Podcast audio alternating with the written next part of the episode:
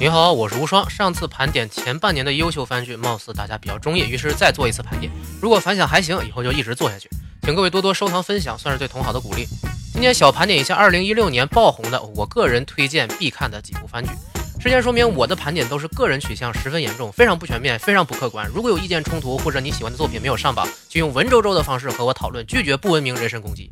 如果你和我取向一致，请在下方留下评论，并且分享出去，显摆一下咱的审美。咱们约好了哈。第一部亚人。长生不死，这是人类可以追求的极致。历史上不知道有多少当权者穷尽一生也得不到的力量。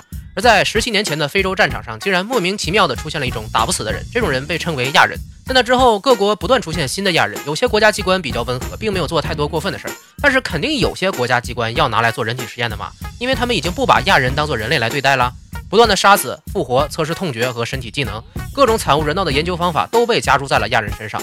于是，亚人和人类的冲突开始了。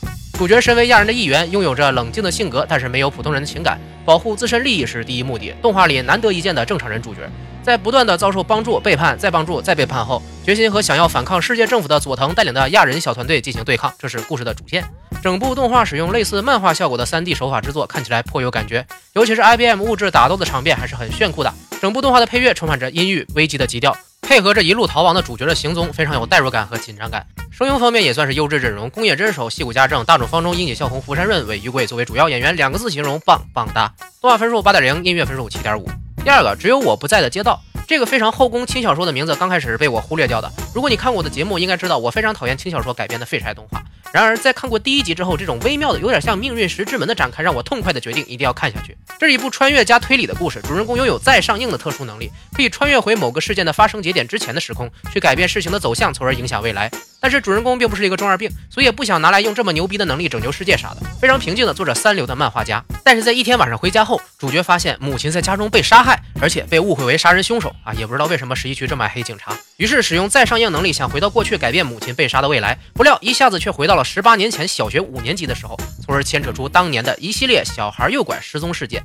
整体看起来，这真的是一个非常好的故事。不同于常见的一集死一个人的侦探系列啊，不论从推理过程还是故事节奏，都能很好的抓住观众的观看欲望，让人看下去就停不下来。到底谁是好人，谁是坏人？坏人为何会变成坏人？每一个人物和事件都会让人感叹一声好可惜。主角失败多次的营救和再轮回，也是最像石头门的设定啊。但是看起来也并不那么违和，因为观众的注意力都在如何拯救加代和犯人究竟是谁上面了，而且。主角和小学同学加代之间的感情，竟然略有点空之境界的唯美感觉，很微妙的让人心动，是一部非常不典型的，但是很值得让人一看的推理番。OP 和 ED 以及配乐都非常好听，因为整部动画的音乐制作是维普游记。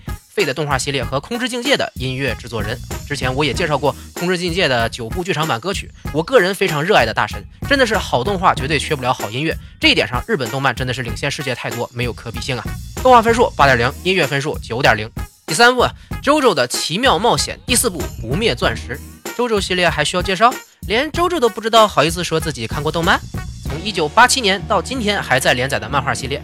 能连载二十年还很火的漫画，那只此一部啊。柯南不算啊。应该说，周周影响了大部分七零后和八零后的动漫审美，其经典程度不亚于《七龙珠》《圣斗士》这种老牌动漫作品。但是，无论从人设、故事剧情、世界观上，都是独树一帜的形象，完全无法模仿。至今延续八部作品，每部主角都不一样，但是都有着千丝万缕的关系。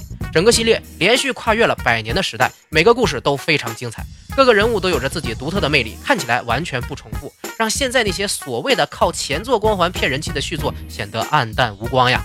不灭钻石是系列的第四部故事，主角四桥东方仗助是前作二桥乔瑟夫的私生子，三桥空调成太郎的舅舅，这辈分真是绝了。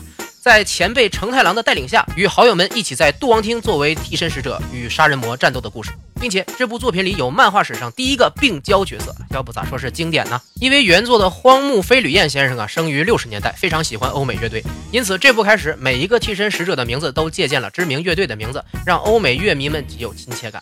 意大利式的人物着装和极其贴近现实布景的风景原画，无处不显示着周周制作的精细程度，让人应接不暇的一个个替身都有着独特的能力，战斗起来十分带感，故事节奏紧凑的让人根本停不下来的想看下一集。而且不同于大多数热血动漫，这里的每个人物战斗的时候都是通过思考、用技巧和计算打赢对手，不是光靠一腔热血开挂或者嘴遁赢下无脑战斗的，可想而知这个难度有多大。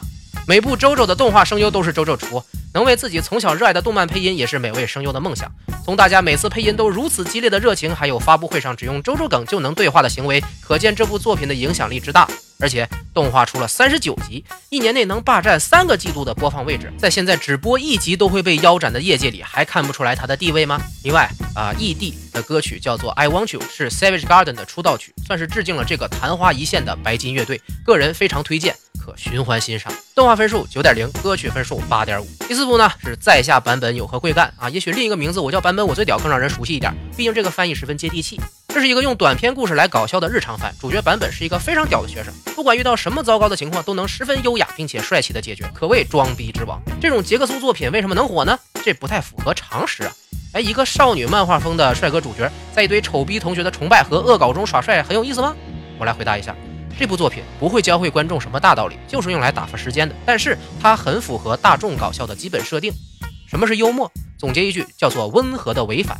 用其他人物的愚蠢和丑来衬托主角的智慧和美丽，这叫做违反。别人对主角恶意相向，但是不用拳脚解决，也不隐忍吞声，而是优雅的耍帅成功，这叫做温和。有着极其特殊的能力，但是却毫不自大，力所能及的范围内耍帅，并且帮助了自己的朋友，这叫做温和的违反。总体下来啊，版本这种人现实中是没有的，但是在虚拟作品中，这种温和的违反让故事好玩，人物也非常有好感度，这就是一个搞笑日常番最应该参照的范本。这个呢不是我喜欢的类型，但是从人设和剧情的制作手法上看，再结合已有的人气，这确实是个值得一看的优秀作品。动画分数七点零，歌曲分数六点零。第五部呢，奇木南雄的灾难，这是我在看过何菜头先生的剧评后才看的作品。类型和上一部在下版本有何贵干的一样啊，是一个搞笑日常番，所以放到一起来说，主角齐木是一个从出生就拥有超能力的学生，但是他却十分讨厌被注意，所以呢，一直在头上戴着一个抑制自己超能力的装置，装作普通人生活。故事就是围绕着在种种无厘头事件中，齐木偷偷使用超能力还不想被别人发现的主线展开的。这也是一个典型的温和的违反形象，超能力已经很违反了，齐木这种性格和平时扮猪吃老虎的作为也非常温和。达成了完美的协调，好感度非常高，故事也让人看起来非常舒服。这两部日常番的主角不同于那些违反过度的人物，适度是他们成功的主要原因。动画分数七点五，歌曲分数六点零。第六部线上游戏的老婆不可能是女生啊，网游加真人实战加大胸女朋友加后宫，人气轻小说必备要素都有，所以它很火。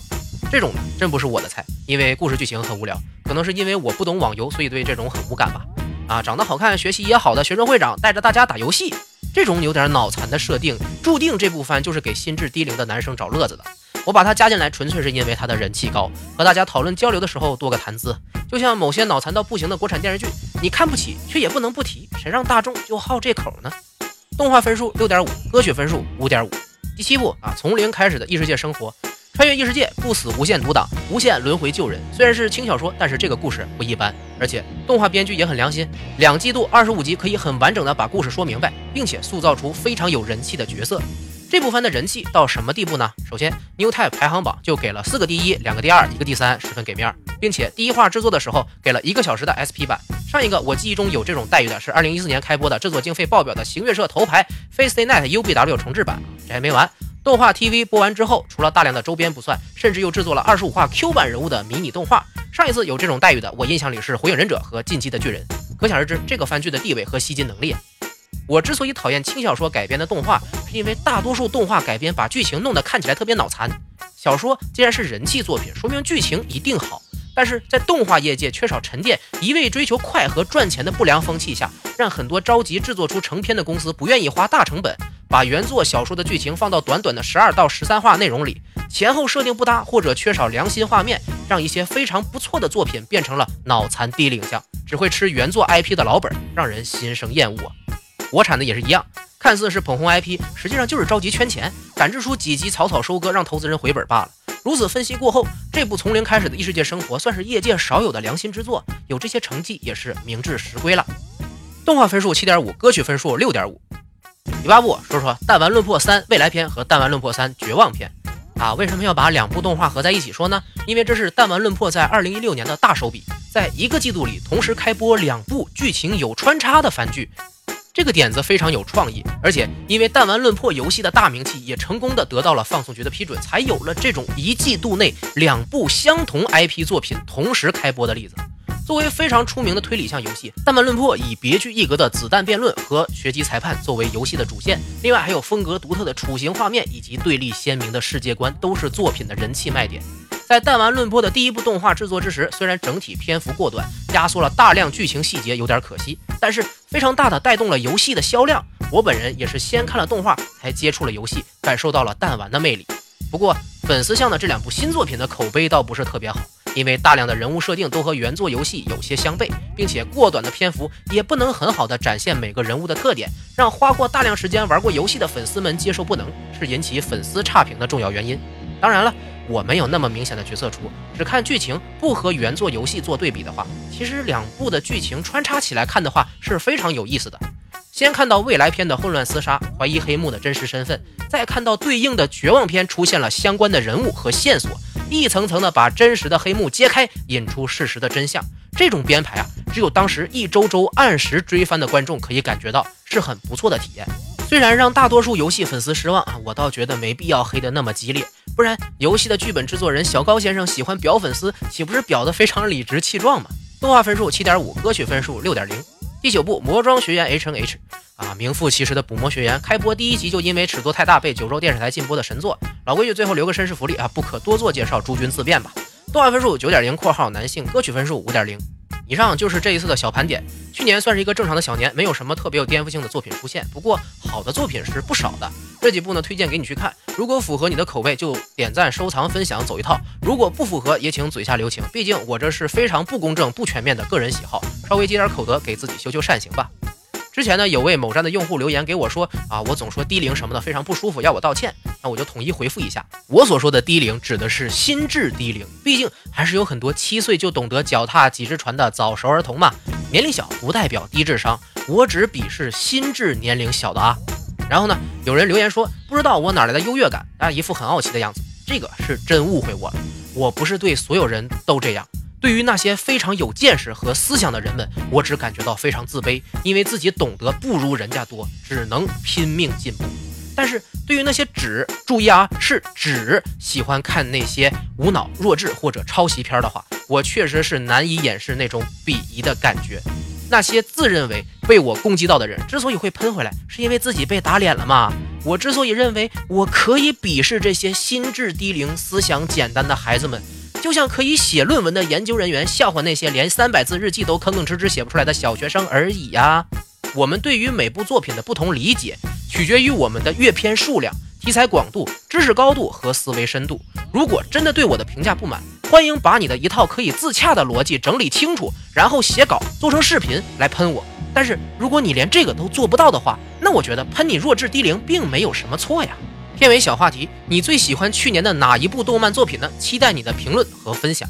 发送二零一六给微信公众号后台，可获得我辛苦搜集的近三十首二零一六年爆红的动漫歌曲。如果你是一个有品位的人，千万不要错过。今天内容就到这里，下期再见。